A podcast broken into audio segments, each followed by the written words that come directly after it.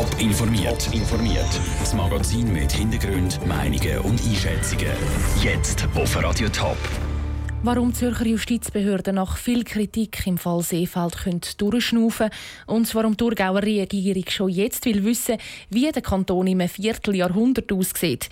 Das sind zwei von den Themen im Top informiert. Im Studio ist Vera Büchi. Ein verurteilter Bandenboss ist im Hafturlaub.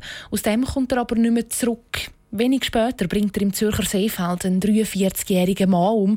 Der Fall hat vor einem Jahr für viel Aufsehen gesorgt. Die Zürcher Justiz ist scharf kritisiert worden. Eine Untersuchung von der Geschäftsprüfungskommission GPK vom Zürcher Kantonsrat zeigt jetzt aber, dass die Justiz keinen Fehler gemacht hat.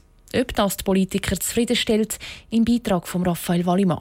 GBK hat untersucht, ob die Zürcher Justiz den Häftling, der später im Seefeld jemanden erstochen hat, hat dürfen in Hafturlaub lassen. Das Resultat? Ja. Alle Abläufe sind eingehalten worden. Es war ein sehr seltener und tragischer Einzelfall, den niemand voraussehen konnte. So sieht es auch der SP-Kantonsrat Daniel Frey. Es wird immer Einzelfälle geben, wo es nicht funktioniert. Das heißt aber nicht, dass das System falsch ist. Das System ist das Bestmöglichste, was es gibt und wo in ganz vielen Fällen und der ganz grossen Mehrheit eben auch verhebt. Die Alternative wäre eben die, dass man die Leute gar nicht rauslässt, dass man sie lebenslänglich wegsperrt. Das ist in der Schweiz aber gar nicht möglich. Darum müssen Häftlinge mit solchen Hafturlaub langsam wieder an die Gesellschaft gewöhnt werden, ergänzt Daniel Frey.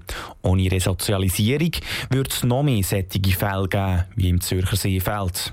Auch Jürg Drachsel, SVP-Fraktionspräsident im Kantonsrat, glaubt eigentlich an die Resozialisierung.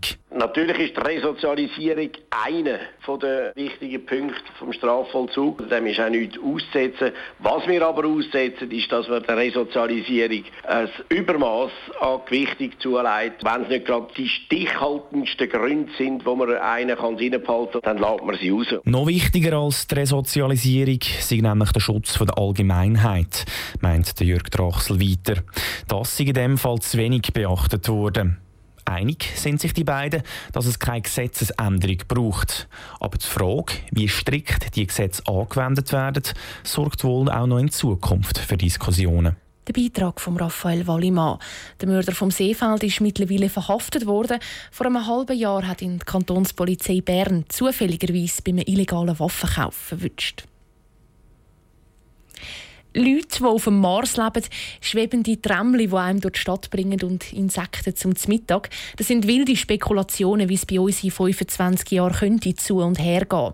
Im Kanton Thurgau langen so Spekulationen aber nicht.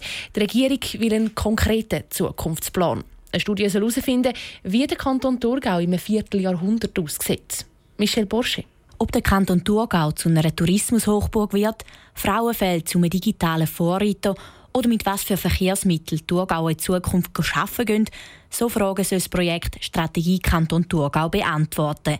Die Antworten sollen dann auch beim Regieren helfen, sagt der zuständige Regierungsrat Jakob Stach.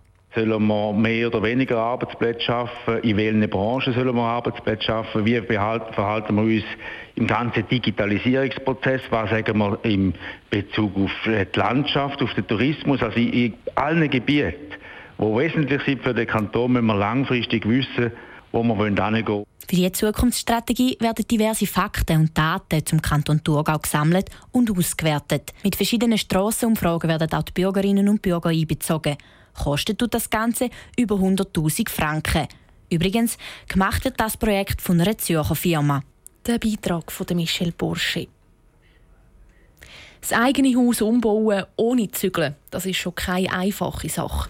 Wie sieht das erst aus, wenn ein ganzes Einkaufszentrum auf mehreren Stück komplett saniert und umgebaut wird, ohne dass die Läden zugehen?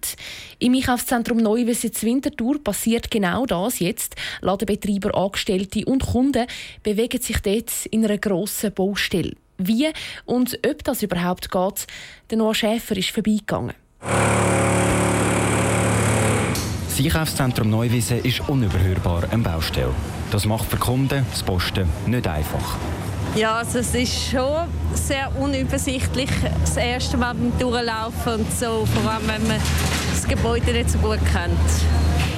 Ja, man muss einfach jedes Mal wieder schauen, was ist wo und wo muss jetzt durch, aber habe ich nicht so Mühe damit. Wir tun mehr die Läden leiden oder die Leute, die dort arbeiten. Dass es für die Mitarbeiter keine einfache Zeit ist, das ist auch im Filialleiter, im Marcel Epper, klar.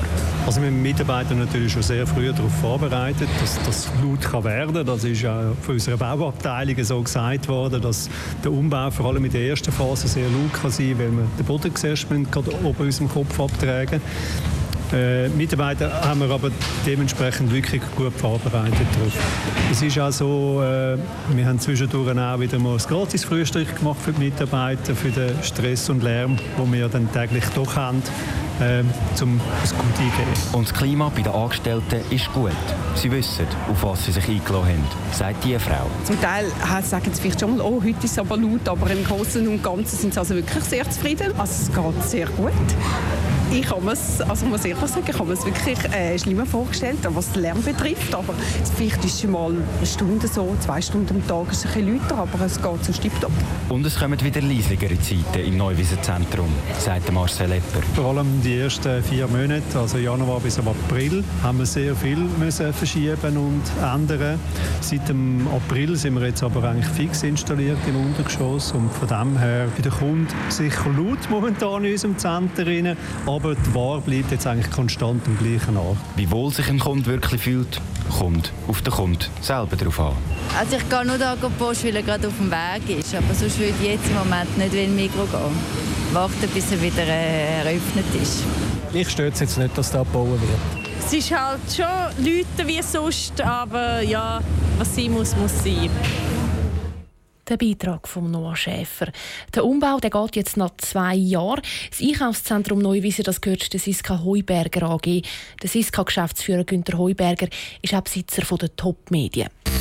Top informiert, auch als Podcast. Mehr Informationen gibt es auf toponline.ch.